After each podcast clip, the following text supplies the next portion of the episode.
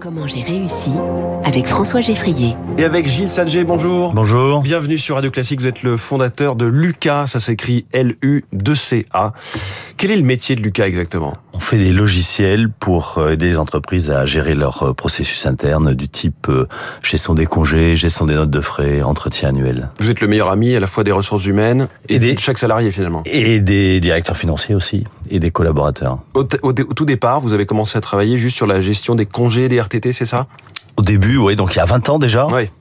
vous êtes un pionnier. Voilà. Euh, donc juste là, c'était au moment de, de l'apparition des RTT. Vous vous souvenez peut-être? Les 35 heures. des 35 heures, donc ça devenait compliqué. Il fallait gérer les congés, mais aussi les 10, 15 ou 20 jours de RTT. C'était compliqué pour les entreprises. Et je me, dis, je me suis dit à ce moment-là, bah, il y a besoin d'en faire un logiciel.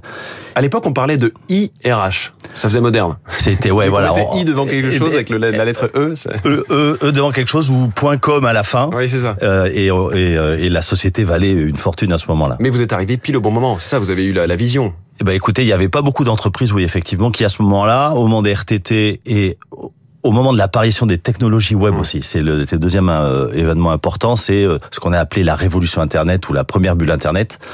Donc euh, mélanger ces technos euh, Internet et le problème de gestion des congés, ça a donné un logiciel qui a eu un certain succès. Vous êtes peut-être l'un des rares patrons pour qui les RTT ont été une bénédiction, si je comprends bien. Non, et non seulement euh, à, à deux points de vue, parce que euh, euh, les RTT c'est très difficile à gérer en France déjà, mais quand un étranger arrivait avec son logiciel et essayait de gérer les, les RTT en France, c'était encore plus compliqué. Donc c'était une sorte de, de barrière à l'entrée, ça a protégé mon logiciel contre la concurrence étrangère. tant mieux pour vous, mais, mais à côté de ça, il fallait quand même convaincre que gérer les congés sur Internet plutôt qu'à l'ancienne, avec euh, une feuille qu'on dépose dans une, dans une boîte, dans une enveloppe, euh, c'était mieux. Ça c'était pas très compliqué, au contraire. hein. Les gens comprenaient très vite hein, que c'était euh, beaucoup Mais, mais je crois qu'encore aujourd'hui, dans certaines entreprises, ça se fait un petit peu justement avec la, la feuille qu'on glisse sous le- la porte du bureau des RH. Et il y a encore beaucoup d'entreprises qui gèrent ça de façon euh, à l'ancienne, on va dire. Donc vous avez encore un marché potentiel à, à- à grignoter. Aujourd'hui, vous allez évidemment bien plus loin que les congés. Il y a les notes de frais, les demandes de formation, les entretiens annuels. Oui, voilà. Donc aujourd'hui, bon, à l'époque, on était, on a démarré à 4. Aujourd'hui, on est euh, un peu plus de 400.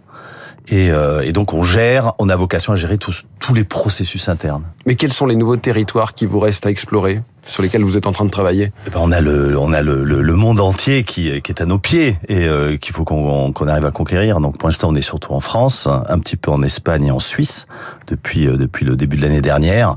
Et donc, on a envie d'aller euh, beaucoup plus loin. Et, et, euh, donc ça, c'est pour le, votre expansion à l'international. Et sur les, le, le métier proprement dit, est-ce qu'il y a des, des choses que vous pourriez ajouter, des briques, soit technologiques, soit euh, d'activité? Oui, il y a encore pas mal de, de domaines. Il y a tout ce qui est lié à la, euh, au développement du télétravail. Euh, et donc pouvoir savoir si les gens sont au bureau ou s'ils sont euh, chez eux. Et quand ils sont au bureau, il y a de plus en plus de besoins de gestion des salles de réunion, puisque le, le travail Oui. au bureau se transforme. Et puis il y a d'autres domaines comme la formation. Enfin, il, y a, il y a- il y a énormément de, de, de process encore. Même si on, si on a déjà 11 solutions, il y a encore euh, euh, des, des domaines à, à aborder. Et vous, donc, avez un regard sur tout ça? Comment est-ce que ça se présente de, de, de, de votre poste d'observation, à la fois le télétravail, le flex office, cette- vous parliez des gestions de, de salles de réunion. Est-ce qu'on y revient un petit peu par rapport à la période juste après Covid? Est-ce qu'on reste sur la, la même lancée? Moi, j'ai l'impression qu'on y revient. En tout cas, c'est ma volonté. Moi, ça me désespère de voir nos locaux euh, à moitié vides.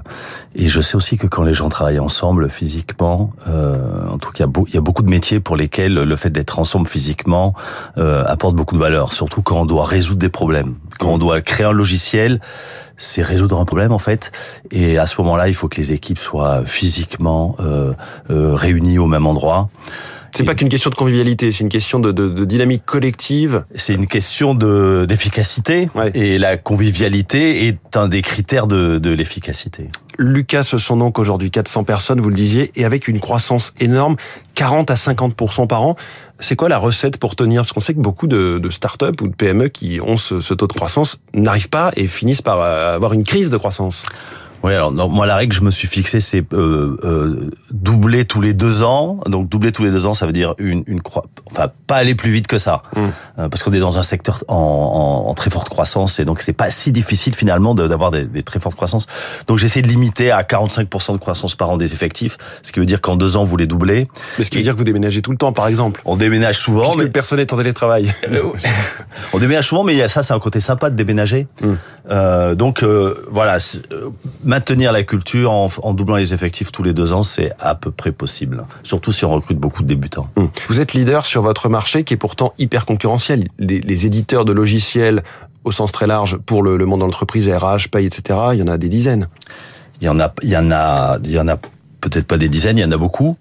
Euh, Qu'est-ce qui fait que vous êtes leader euh, C'est justement d'avoir été pile au bon moment? Je pense c'est d'avoir démarré très tôt, mmh. plutôt que mes concurrents, d'avoir mis euh, un peu plus de temps que mes concurrents à arriver au moment où le marché a explosé, c'est-à-dire en 2015. Donc en 2015, il y a un certain nombre de sociétés qui sont créées, qui sont mes concurrents.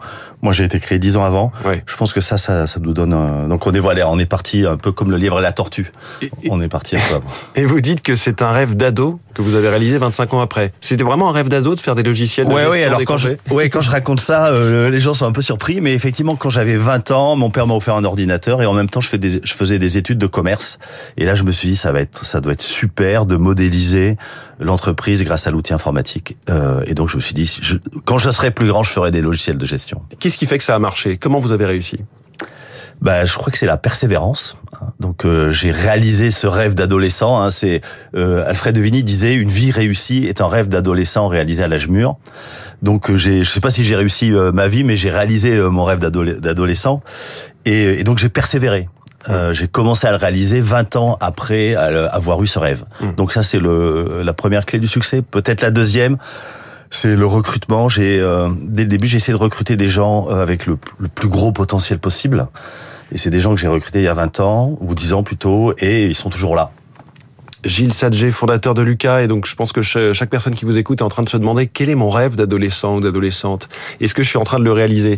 Merci beaucoup d'être venu sur Radio Classique dans Comment j'ai réussi. 6h55, la planète dans quelques secondes.